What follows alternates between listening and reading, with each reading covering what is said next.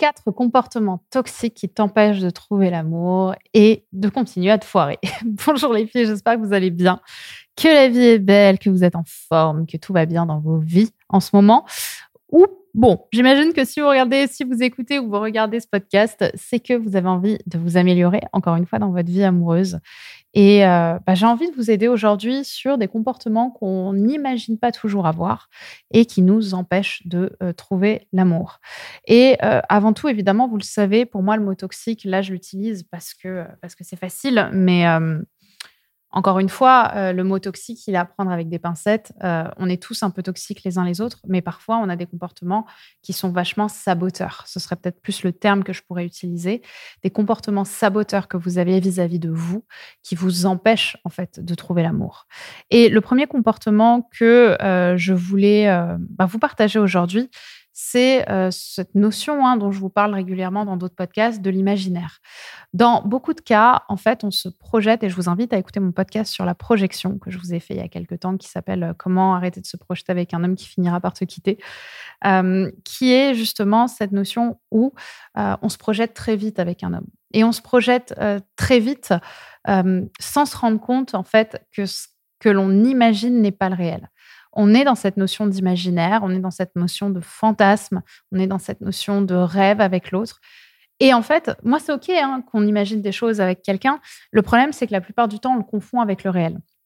On ne se rend pas compte que la manière dont on est dans l'imaginaire euh, avec l'autre, dans ce qu'on imagine de l'autre, n'est pas la relation qu'on a. Que notre relation, que le contact qu'on est en train d'avoir avec quelqu'un, ben, ça fait peut-être que deux, trois, quatre jours. Euh, qu'on l'a et qu'on ne réalise pas que ce qu'on est en train d'imaginer de l'autre n'est pas euh, qui il est. En fait, on est en train de lui attribuer des euh, personnalités ou des traits de caractère qu'il nous a pas du tout prouvé qu'il avait dans le réel.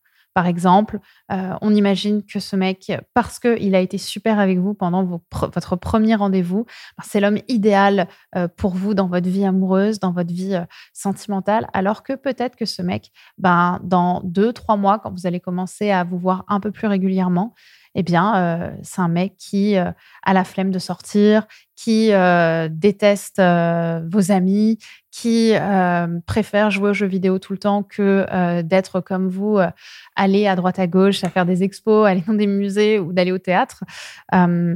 et on ne se rend pas compte de ce qu'on est prêt ou pas à accepter. Parce que nous, dans notre monde idéal, en fait, l'imaginaire prend toute la place par rapport au réel.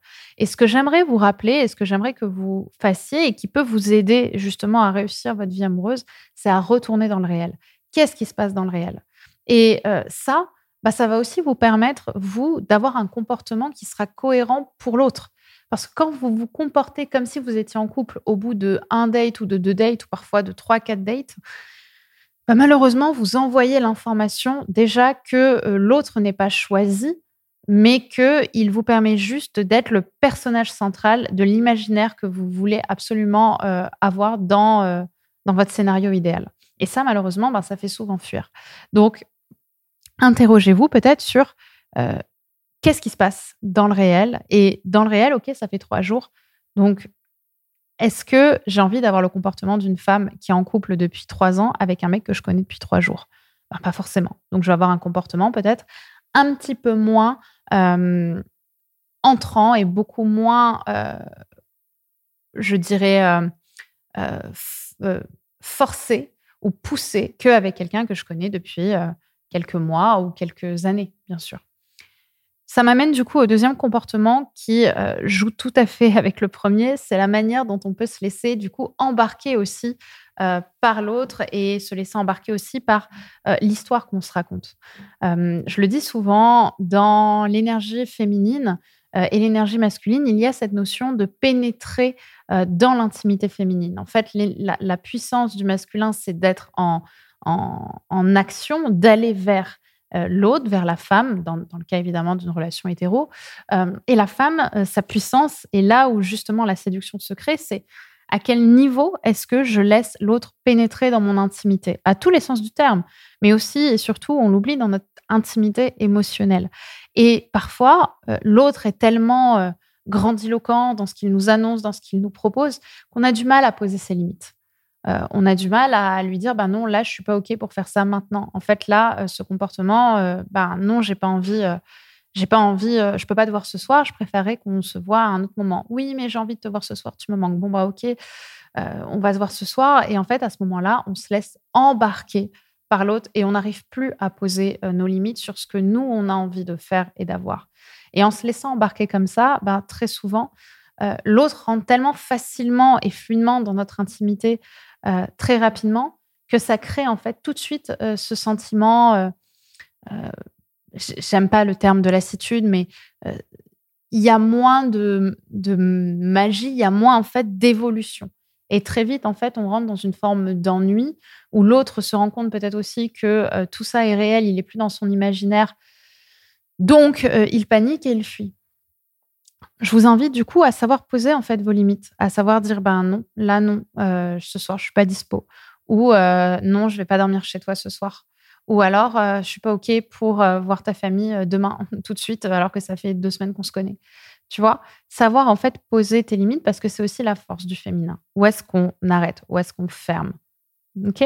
C'est cette puissance de l'intimité se donne au fur et à mesure du temps. à partir du moment où pour vous c'est OK et c'est sécurisant pour vous de le faire. Le troisième comportement, c'est un comportement malheureusement pour le coup très saboteur que je vois chez beaucoup de femmes, et il est tout à fait naturel, hein, parce que parce que c'est souvent comme ça que les gens agissent, c'est la manière dont on peut laisser, mettre les gens plutôt dans des cases. C'est la capacité qu'on a à se dire, OK, lui, il est comme ça, donc c'est un connard. Lui, il est comme ça, donc c'est un gentil. OK, lui, c'est un manipulateur pervers narcissique, méchant, méchant. Non, en fait, euh, les gens sont tous blancs et noirs. On est tous blessés et puissants. On est tous euh, ému et euh, performant, on a tous tellement de euh, facettes, on a un prisme tellement grand dans nos relations et dans, et dans qui on peut être que je pense que l'une des manières dans lesquelles, enfin, par lesquelles on se protège malgré nous des autres et du lien qu'on peut créer avec les autres et surtout avec un homme qui nous rendrait heureuse, c'est la manière dont on le perçoit et la manière dont on le range dans une case. Et même les hommes qui vous ont fait euh, souffrir, on les met souvent dans la case connard, alors que euh, on le fait pour se protéger. Parce qu'en réalité, on a tous un niveau de responsabilité hein, dans, ce qui se passe, mais aussi dans euh, la capacité qu'on a à, à, voir à quel point les gens peuvent être complexes voilà, différent euh, avec plein de reliefs, c'est de se rappeler que euh, toute personne euh, se montre à travers un prisme, mais n'est pas que ce prisme. Et que, encore une fois, quand on essaie de juger, quand on juge quelqu'un et qu'on se déresponsabilise aussi de ce qui s'est passé et de la manière dont on s'est comporté, qui a pu amener à ce comportement, nous empêche de nous aussi nous remettre en question et d'évoluer dans notre vie sentimentale, dans notre vie amoureuse. Encore une fois, vous êtes la victime, sûrement euh, dans un prisme, dans une manière de regarder les choses, mais dans une autre. Qu'est-ce qui a poussé l'autre aussi à partir? Qu'est-ce qui a poussé l'autre à arrêter? Quel est le comportement que vous avez eu qui l'a fait fuir? Et encore une fois, je ne parle pas que d'une personne. Si c'est quelque chose qui est répétitif chez vous, qu'est-ce qu'il a à travailler et à transformer? C'est pas forcément toujours le comportement lui-même. Ça peut être le type d'homme aussi que vous, avec qui vous voulez créer des histoires. Voyez? Donc, ne mettez pas les gens dans des cases apprenez à ouvrir aussi, à comprendre que chaque personnalité est complexe. Et enfin, euh, quatrième comportement, du coup, qui fait une excellente transition avec ce qu'on vient de dire, c'est euh, le choix du cœur versus le choix de la fierté. Ce que j'appelle, vous savez, euh, les relations autocentrées et les relations émotionnelles. Enfin, les, les besoins autocentrés qu'on va avoir dans nos relations et les relations et les besoins, pardon, euh, émotionnel qu'on va avoir dans nos relations. Et souvent, on va aller vers des hommes en fait qui viennent pas du tout nous combler dans le cœur, qui vont venir nous combler dans la fierté, dans ce qu'on n'est pas mais qu'on veut être, c'est-à-dire une femme alpha, une femme euh, super performante, ci et ça. Et j'ai besoin de montrer, de prouver, de prouver, de prouver aux autres et à moi-même que j'ai atteint euh, l'ascension sociale euh, que j'ai toujours rêvé d'avoir dans ma vie. Et même si je me convainc de l'avoir, ben, au fond de moi, je sais que je l'ai pas. Et du coup, je vais aller avec un homme qui, veut qui va me confirmer l'histoire que je me raconte.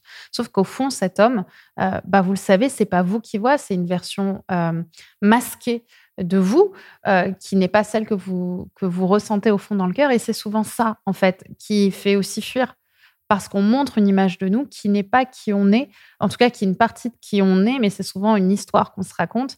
Et donc, on va aller vers des hommes qui vont confirmer l'histoire qu'on se raconte et pas des hommes qui vont vraiment nous choisir euh, naturellement parce qu'on vient les toucher dans le cœur. Et parce que nous, on va s'autoriser à être touchés dans le cœur.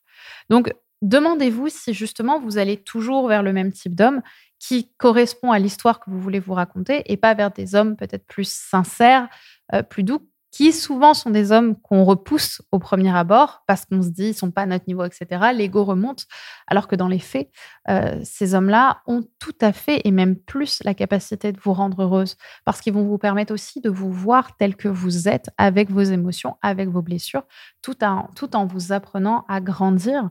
Euh, à garder votre gentillesse, à garder votre bienveillance sans faire des jeux de séduction ratés. Euh, en étant justement plus en profondeur. Mais pour ça, il faut accepter que cette personne va aussi faire ressortir de vous cette partie-là pour laquelle souvent vous luttez, qui est la partie émotionnelle. OK? Et ça, c'est plutôt les besoins émotionnels, alors que les besoins égocentrés sont plutôt les besoins à l'extérieur. Je veux que les gens me voient comme ça, comme une femme qui confirme que je suis avec ce type d'homme. Sauf qu'il y a quelque chose énergétiquement qui passe pas. Donc, euh, mon, point sur lequel je vous invite vraiment à vous responsabiliser, c'est comment est-ce que je peux transformer ça et sortir de l'extérieur pour aller vers des relations plus profondes et alignées sur qui je suis et accepter d'être qui je suis. Parce que souvent, l'enjeu, il est là. Qui est-ce que je suis? Quelles sont mes émotions? J'ai été blessée, est-ce que je l'accepte? Ou est-ce que je veux surtout pas euh, l'accepter parce que je veux mettre le masque de la femme forte. Voilà ce que je voulais vous partager euh, dans cette vidéo sur ces comportements. Euh, n'hésitez pas à rentrer en profondeur. J'ai fait beaucoup de sujets de podcasts que vous pouvez retrouver sur ma chaîne YouTube ou sur la chaîne de podcast sur laquelle vous êtes, sur C'est pour une copine, qui parlent de chacun de ces points. J'ai fait des, des, points sur l'imaginaire avec les, podcasts sur la projection, sur la manière dont on se laisse embarquer par l'autre, etc. faites un petit tour Regardez-en d'autres, abonnez-vous évidemment si ce n'est pas déjà fait. Et bien sûr, n'oubliez pas de me suivre sur Instagram. Ça me fait toujours plaisir d'avoir des messages de votre part, de les lire, de savoir comment le podcast vous aide euh, et vous accompagne au long de votre vie et de vos relations. Donc, un petit message, ça me fera plaisir et j'espère que j'aurai la possibilité également de vous répondre parce que quand je peux, je le fais toujours avec beaucoup de cœur. Et puis, vous voyez des stories toujours rigolos. Je raconte un peu ma vie, tout ça, c'est, on rigole bien. Donc, euh, écoutez, je vous embrasse euh, très fort. Prenez soin de vous et on se retrouve très vite. Bye bye.